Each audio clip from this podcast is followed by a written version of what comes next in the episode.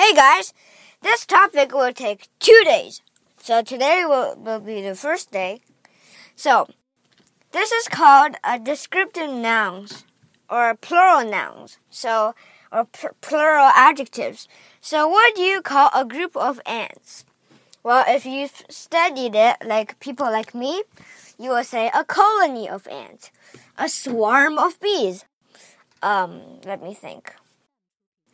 And uh, a kettle of hawks, a cattle of a cow, or um, let me think. A pod of whales, a school of fish, a pile of paper, a stack of homework, um, mm, a pile of clothing, mm, a list of wishes, a bunch of grapes, um, drop, a few drops of water, grains of rice, swarms of, oh, we said that already. Um, pairs of chopsticks or pairs of socks or pairs of shoes. Um,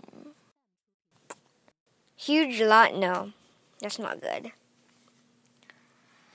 Um,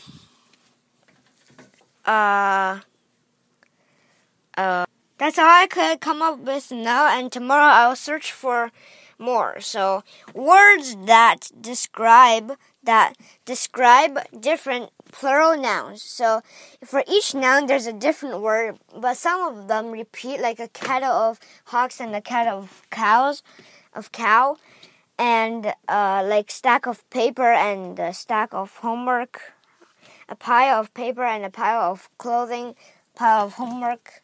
So these can repeat too. Uh, I'll say more tomorrow. Bye. And if you come up with more, be sure to tell me and tell everyone, and I will tell everyone. So, bye bye.